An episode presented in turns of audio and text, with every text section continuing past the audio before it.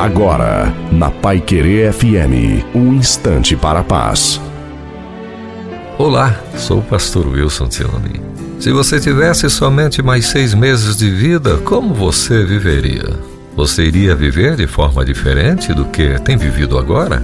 Precisamos lidar com essa realidade. É preciso encarar os fatos da vida na Terra ser curta e de que existe uma eternidade nos esperando. Não é errado pensar na morte, é ser realista.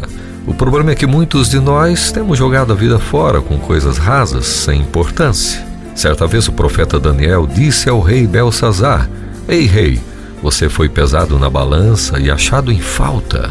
Ou seja, na balança de Deus, o rei não tinha feito nada de proveitoso.